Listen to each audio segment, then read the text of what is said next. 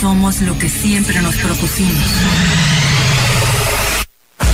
Hemos logrado llegar a donde nadie ha llegado.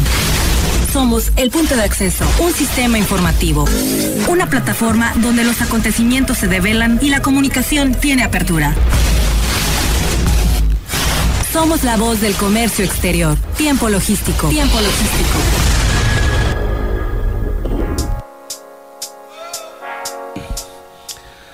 ¿Qué tal amigos? Eh, bienvenidos una vez más a Tiempo Logístico, la voz del comercio exterior.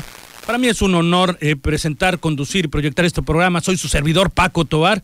Y bueno, pues estamos aquí eh, para poder atender eh, todas sus inquietudes y todo el tema que les interesa en cuanto al comercio exterior, la logística, el transporte, las aduanas, los puertos, todos estos temas que pues son de mucho interés para esta ciudad y para todo el mundo en el gremio logístico. Y bueno, agradezco a todos los patrocinadores que dan vida a este programa y por supuesto también a todos los que participan participan, a todos los colaboradores que en todo el país que participan para darle fuerza con el contenido eh, que eh, amablemente nos comparten aquí en Tiempo Logístico. Vamos a tener un programa interesante. Eh, vamos a platicar en el segundo segmento los puntos más relevantes en materia aduanera del proyecto de la reforma fiscal 2022-2022. Esto lo vamos a ver con el maestro Ricardo Méndez Castro, él es director de, de consultoría de TLC Asociados. Y bueno, eh, vamos a, platicar también con los especialistas del CRET y nos informarán de, por supuesto, de ventajas a los transportistas y todas sus novedades con relación a las redes sociales. Y bien, eh, en este primer segmento eh, vamos a hablar con relación a el tema em, del impacto negativo de no conseguirse esa prórroga en la carta aporte, pues iba a haber un impacto realmente negativo en los puertos y era considerable todo este tema. Lo vamos a ver nada más ni nada menos eh, que con eh, la eh, presidenta de la Asociación Mexicana de Infraestructura Portuaria Marítima y Costera, la maestra Claudia Cintia Sánchez Porras, a quien parece ser que ya la tenemos en, en la línea y que vamos a platicar con ella todo este tema. Mi querida Claudia, ¿nos escuchas? ¿Cómo estás? Bienvenida a Tiempo Logístico. Parece, parece que tenemos aquí, ahí ya nos está escuchando. Mi querida Claudia, ¿cómo estás? Bienvenida a Tiempo Logístico. Hola, ¿cómo estás, Paco? Qué gusto saludarlos. Buenas tardes. Pues es un honor para mí tenerte nuevamente aquí en este programa. De verdad que se te aprecia mucho, sobre todo aquí en Manzanillo, ¿eh? Hay mucha gente que te tiene aprecio y se te extraña. Ah, yo también los quiero mucho, los extraño mucho. Ya saben que siempre está mi corazón en Manzanillo. Qué linda. Bien, eh, estaba hablando al inicio del programa con el tema que vamos a llevar de no conseguirse la prórroga de la carta aporte, el impacto negativo en los puertos realmente era considerable. Eh, sin embargo, bueno, pues este podemos escucharte a ti para ver cómo podemos aterrizar todo este tema, mi querida Claudia. Muchas gracias, Paco. Pues me, sí, sí, muchas gracias. Este, pues yo creo que estamos en un momento, pues realmente muy, este, muy cambiante. O sea, especialmente este año hemos tenido, pues, cambio de autoridad. Ahorita también recientemente se, ya ves que se, este, se anunció que se va, este, va a migrar, digamos, la, el AGA sobre una nueva autoridad, este, una nueva agencia aduanal. Entonces, este, pues bueno, se tienen muchos cambios. Ahorita el tema que traemos, pues es el tema efectivamente de, este, de, de, de, esta, de esta obligación que tenían los contribuyentes de apegarse a la resolución miscelánea 2.7, 1.8 y 1.9, que es específicamente para, este, para agregar unas este, condiciones, unas características a la carta aporte, es un complemento a la carta aporte a través de un CFDI, que bueno, como ustedes saben, los CFDI son comprobantes fiscales digitales, y de esta manera la intención de la autoridad, especialmente de, del SAT, pues es poder tener una trazabilidad de las mercancías, ¿no? Que, que, este, que se transportan en territorio nacional. Entonces, la idea era, a través de su portal, en diciembre se publicó esta resolución miscelánea para que se pudieran implementar los complementos que permiten a los contribuyentes este, poder este, agregar estas, eh, a las actividades específicas que son de transportes, poder agregar estos complementos de carta aporte, ¿no? Realmente se supone que eh, tenía que iniciar, digamos, ya era obligatorio para todos los transportistas, para todos los dueños de las mercancías a partir de finales de septiembre. después de unas mesas de trabajo que han tenido muy arduas, este, tanto las autoridades, llámese Hacienda, llámese SCT, este, las cámaras han participado este, muy, muy intensamente, todas las cámaras, digo, Canacá, nuestros amigos de Amanac, este ANTP, ferrocarriles, este pues AMEINTRA, bueno, todas las cámaras este, involucradas con el transporte. Y eso, este, pues gracias a eso han podido eh, detectar que hay diferencias, o sea, que hay diferencias que se tienen que arreglar. No es tan fácil implementar estos sistemas para poder tener estos FDI tanto como para traslado como para ingreso de las mercancías. Entonces, este, pues sí es un proceso mucho más delicado, de lo que esperaba la autoridad. Se supone que el 30 de septiembre ya tenían este, la obligación de cumplirlo y si no iba a ser sancionado, ¿no? Los efectos en los puertos, en los ferrocarriles es muy delicado, pues porque sabes, tú sabes que todo eso, todos ellos dependen de las eficiencias, de las productividades y de los tiempos, ¿no? Y pues no todos los transportistas estaban listos, ¿no? Digo, sí es una carga administrativa muy fuerte y aparte pues detectaron que hay cosas que tienen que, que, este, que, que hacerlos compatibles con sus propias operaciones, ¿no? Entonces, lo importante es que se logró una prórroga, una prórroga y en donde este, salió una circular, este, en donde emitida por la Canacar y bueno, pues también este, donde, el, donde están los principales acuerdos, ¿no? Y creo que es importante que, sepamos que bueno, pues sí se van a hacer una, una nueva a más tarde el 15 de septiembre se va a publicar los cambios a la regla. Esto, los cambios a las reglas, pues realmente ajustar que van a haber mesas de trabajo, mesas en donde se va a platicar de la normatividad, se va a platicar de la seguridad y que realmente se puedan implementar estas obligaciones. La, eh, el gran avance es que ya no va a haber prórroga del 30 de septiembre, perdón, se, se, se, logra que haya una prórroga hasta el 30 de noviembre de 2021 sin que sean sancionados los que no puedan implementarla. O sea, están, tendrán que implementarla, tendrán que, este, que hacer pruebas, va a haber un periodo de prueba de, del primero de noviembre al 31 de diciembre, sin embargo ya va a ser obligatorio, ya con sanciones a partir del primero de enero del año 2022. Entonces sí es importante pues esta prórroga porque de esta manera, pues la verdad es que se puede garantizar que no va a haber desabasto y pues en esta temporada que tú sabes que es una temporada importante para nosotros los portuarios y pues para todos, ¿no? Todos los que se dedican a esto.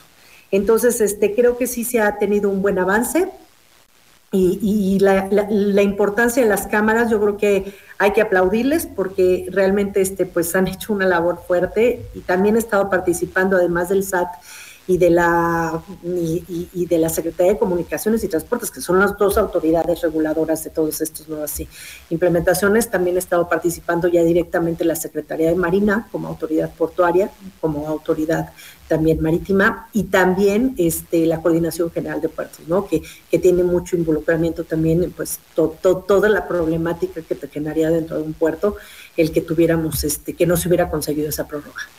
Claro, eh, Claudia, preguntarte, tú como especialista en todos estos temas portuarios, ¿cuál hubiera sido el impacto en los puertos eh, por si hubiera sido activada en este primero de septiembre?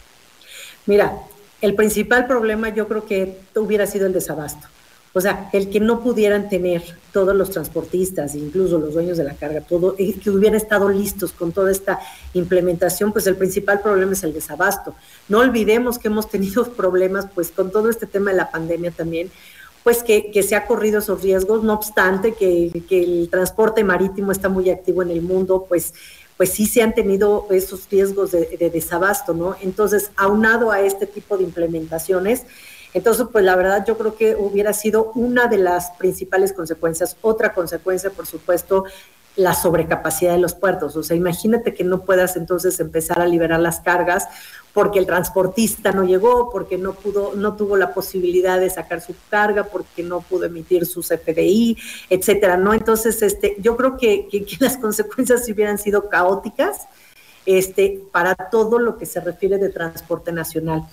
Y lo que yo creo que es importante siempre estar este, muy, muy, muy al pendiente, mi querido Paco, o sea, realmente lo que nos debe de interesar siempre, pues es la facilitación comercial, ¿no? Es que todo, sea, sean pronto, que, que, que, hay una, un movimiento rápido, oportuno de las mercancías, ¿no? Entonces, este, pues la verdad, sí, e, e, es muy, muy bueno que se consiguió esta, esta prórroga se van a tener que poner todos este, las pilas para poder estar a tiempo y que a partir de enero ya está perfectamente y que estas pruebas que tienen que iniciar a partir del primero de, noviembre, pues que la verdad este, que, sirvan para que puedan detectar cualquier otro problema operativo que pudiera generar, ¿no?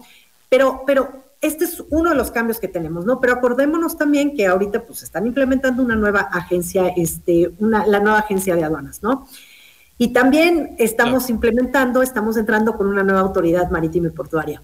Y también estamos empezando también con que, este, pues tú sabes que ya está en vigor el tema del, este, de la no subcontratación. Entonces yo me pregunto, ¿no? Las empresas que subcontrataban a transportistas, este, pues realmente yo lo veo como una problemática, ¿no?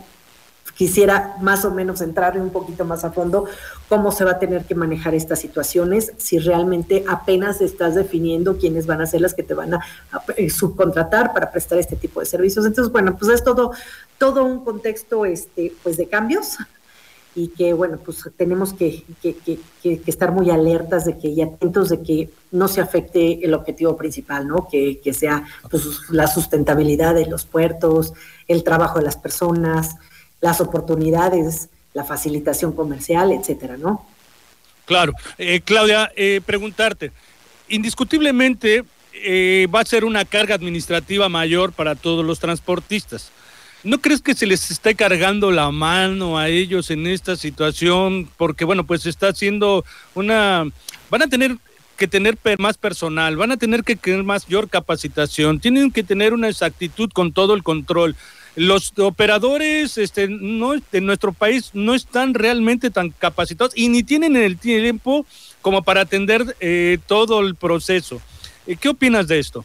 Sí, no, no, por supuesto. O sea, yo sí estoy eh, completamente convencido y por eso no están listos, no porque no quieran estar listos, porque es una carga muy fuerte para ellas.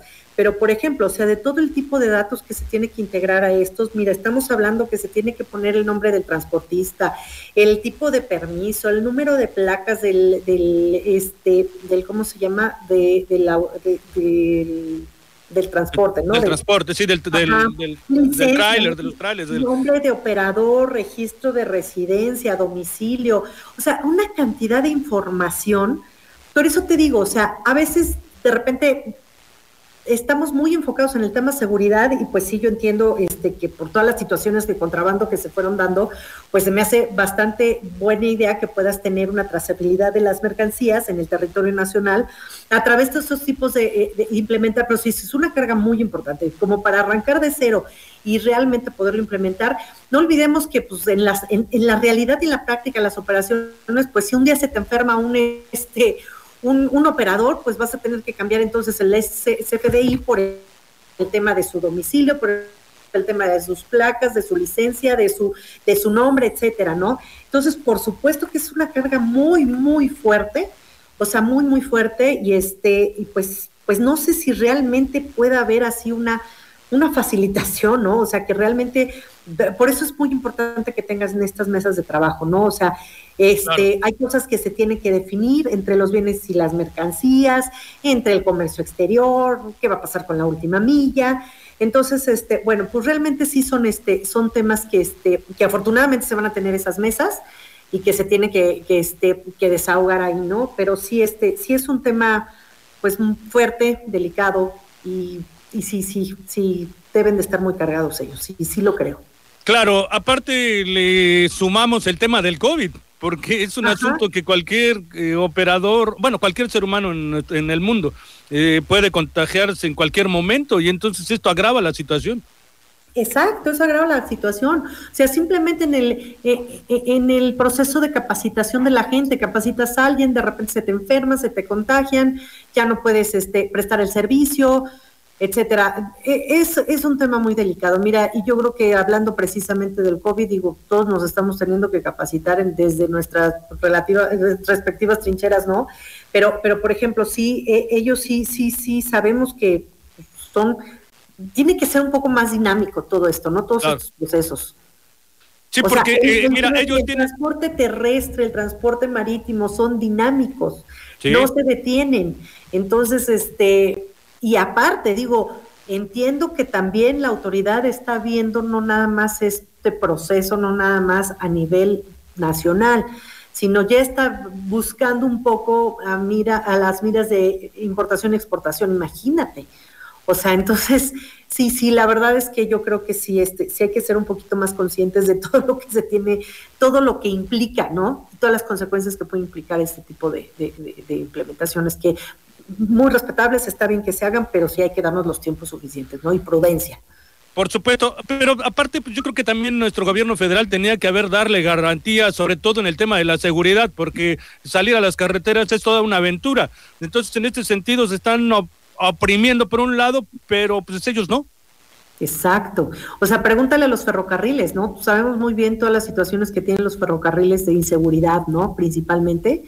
Entonces, este, pues bueno, efectivamente, o sea, sí también tiene que haber un compromiso de garantía de seguridad, ¿no? Dices, porque, porque aparte el costo, yo, yo estoy segura que el costo no, no es cualquier costo, el que realmente puedas tener esta implementación, son, es tecnología, es invertir en tecnología, es invertir en personal que, que pueda cargar y descargar esta información, o sea, realmente es capacitación, es este, bueno, muchas cosas. Claudia, pues ya nos diste un panorama desde tu objetivo como eh, gente portuaria, como persona que conoce totalmente todos estos temas. Eh, y me gustaría que más adelante, en otra ocasión, nos pudieras acompañar para platicar un poco todo el desarrollo de los puertos en la actualidad y con toda la problemática que existe y con todos los retos que se tiene. Eh, tanto operadoras como agentes aduanales, como transportistas, eh, con los nuevas, las nuevas formas de operar dentro de los puertos. Sí, sí, sí. No, claro que sí, Paco, siempre tus órdenes y con mucho gusto. Pues muchísimas gracias, de verdad para mí fue un placer haber tenido esta conversación contigo, estos datos, esta forma de platicar eh, todo el tema portuario en cuanto a la carta aporte, me parece interesante tu óptica de este tema. Muchas gracias Paco y un saludo a todos. Gracias, gracias. Manzanillo. Gracias, hasta la próxima. Hasta la próxima. Bueno, pues este, nosotros vamos a continuar con todo este tema eh, del día de hoy eh, que vamos a tener. Pues más adelante, como les comenté en el tercer segmento, vamos a platicar con los especialistas del CRED. Nos, dan, eh, nos van a dar información con relación a las ventajas que se tiene con ellos para todo el asunto del CRED y nos van a compartir el desarrollo de sus redes sociales. Pero en el siguiente segmento vamos a platicar de los puntos más relevantes en materia aduanera con el proyecto de la reforma fiscal 2022 con el maestro Ricardo Méndez Castro, él es el director de consultoría de TLC Asociados. Nos vamos a ir un corte, pero por favor no le cambie porque está usted en tiempo logístico. Regresamos. Somos la voz del comercio exterior. Tiempo logístico. Tiempo logístico. Permanece con nosotros.